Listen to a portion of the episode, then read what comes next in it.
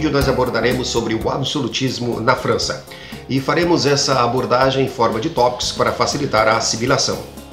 O início do processo de centralização político na França começará com a dinastia dos Capetinhos, será acelerado pela Guerra dos 100 Anos e terá continuidade na dinastia dos Valois e o apogeu da centralização política ocorrerá na dinastia dos Bourbons. A época da dinastia dos Valois Nesse período nós vamos ter as guerras de religião do século XV, né, que vai dificultar o processo de centralização na França, onde nós teremos burgueses, nobres e populares sob a bandeira ou do protestantismo ou do catolicismo em conflitos constantes. Né? O governo é, de Carlos IX, 1560-1574, né, vai acirrar essa disputa entre católicos e huguenotes, né, calvinistas franceses.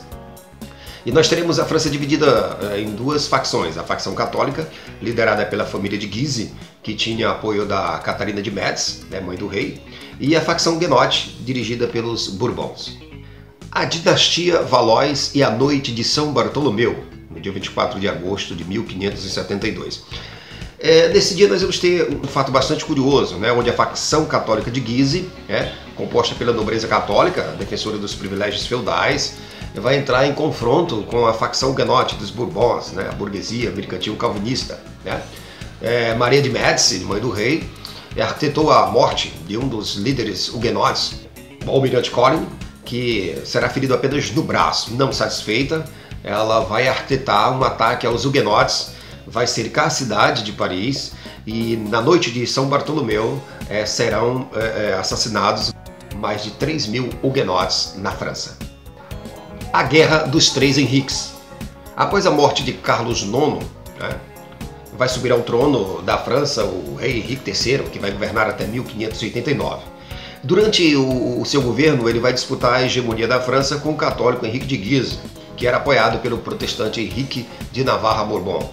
É, ao final dessa guerra, nós vamos ter o assassinato de Henrique de Guise, a vitória de Henrique Navarra Bourbon, né, que vai passar a ser o sucessor de Henrique III a dinastia Bourbon e o auge do absolutismo francês. Henrique de Navarra teve de enfrentar a oposição dos católicos na França para ser coroado rei, né, pois ele era um huguenote, né, um calvinista francês. E os conflitos se estenderam por todo o país. Mas Henrique finalmente conseguiu militarmente tomar Paris. Contudo, os católicos, com o apoio do rei católico da Espanha, né, obriga Henrique a se retirar de Paris. Então Henrique não vê outra alternativa a não ser abdicar do protestantismo, abraçar o catolicismo para finalmente ser coroado rei da França em 1589. E aí ele vai governar a França com o título de Henrique IV até 1610. O Edito de Nantes de 1598. Para encerrar a quase secular divergência religiosa na França, foi promulgada finalmente em 1598 o Edito de Nantes, né, que concedia liberdade de culto aos protestantes na França. Com a pacificação na França, agora facilita-se o caminho para a consolidação do absolutismo francês. O absolutismo francês dos Bourbons. Após a morte de Henrique IV, né, e, é, foi coroado com apenas nove anos o rei Luís XIII, né, 1610 a 1643, e aí fica a regência com sua mãe Maria de Médici. Em 1612 foi convocado, né, pela última vez, os Estados Gerais, né, o parlamento francês. A gente fala a última vez porque eles só serão novamente convocados na Revolução Francesa. Isso era um indicativo de que os Bourbons dispensavam a interferência dos deputados. E ocorre, portanto, o fortalecimento, né, o apogeu da, do absolutismo na França o ministro de Estado Cardeal Richelieu, 1624 a 1642. Durante o reinado de Luís XIII, destacou-se a atuação do ministro de Estado Cardeal Richelieu. Né? É, ele tomou medidas importantes. Né? Procurou primeiro enfraquecer a nobreza, vistas do rei, atacou castelos, é, e por outro lado, possibilitou o acesso da burguesia a cargos da administração pública e também garantiu liberdade de culto. Né? Mesmo assim, ele perseguiu protestantes limitando seu poderio. Richelieu no plano internacional. Levou a França a intervir na Guerra dos 30 Anos, né? pois os Habsburgos reinavam tanto na Espanha como no Sacro Império Romano Germânico, é, nos séculos 16 e 17. E essa guerra começou é, por disputas religiosas no Sacro Império e se desdobrou numa luta né, entre as dinastias Habsburgo e Bourbons pela hegemonia política na Europa. Na Guerra dos 30 Anos, de 1618 a 1648, se confrontaram os Habsburgos, católicos da Áustria da Espanha, contra os protestantes, né, da Boemia, Dinamarca, Suécia, Holanda e principados alemães. A Paz de Westfália, de 1648.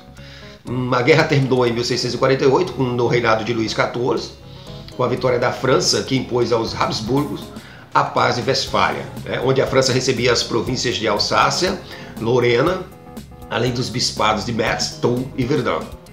O apogeu de Luís XIV, 1643 a 1715, né, o Rei Sol né, assumiu o trono ainda criança, é, tendo como ministro o cardeal Mazarino. Mazarino eliminou as frondas, né, associações de nobres e burgueses opositores do absolutismo e contrário aos crescentes tributos cobrados pelo Estado absolutista francês no governo de Luís XIV, o Rei Sol. Né? E esses tributos era para recuperar os cofres esvaziados com as guerras dos 30 anos. E quando Luís XIV assumiu o governo em 1660, passou a aplicar a sua máxima: o Estado sou eu. De maneira que, pela própria frase de, de, de Luís XIV, tá? se denominando Estado sou eu, podemos constatar o apogeu do absolutismo francês com Luís XIV. Colbert e sua política econômica. Após a morte de Mazarino, Luís XIV entregou o Ministério das Finanças a Jean-Baptiste Colbert. Né? Este desenvolveu as bases do absolutismo francês. Né? Ele tomou medidas importantes, como conseguiu recursos para o Estado, promoveu a burguesia, incentivou as manufaturas e as navegações, conquistou territórios na Ásia e na América, criou companhias de comércio com incentivo da coroa. Luís XIV transferiu sua corte para Versalhes. Né? Lembrando sua corte era composta por mais ou menos 6 mil pessoas.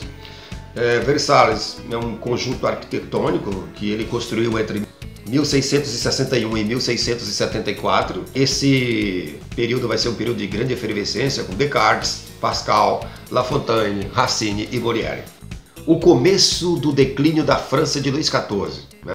Vai se dar porque ele envolveu a França em inúmeros conflitos militares e para isso aumentava os impostos para manter os cofres cheios né? e assim financiar as guerras.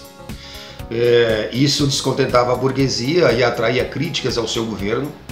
Em 1685, para complicar ainda mais a situação, ele vai revogar o Edito de Nantes, e inicia-se, portanto, uma guerra religiosa que faz milhares de burgueses huguenotes abandonarem a França, arruinando a economia da França, e isso vai aumentar as críticas ao absolutismo de Luís XIV. A situação financeira da França se arruinará ainda mais no reinado de Luís XV e de Luís XVI, com gastos excessivos com a corte, ilimitados impostos sobre a burguesia e a população e os fracassos militares a Guerra dos Sete Anos, 1756 a 1763, e a Guerra de Independência dos Estados Unidos da América e seus reflexos no absolutismo francês.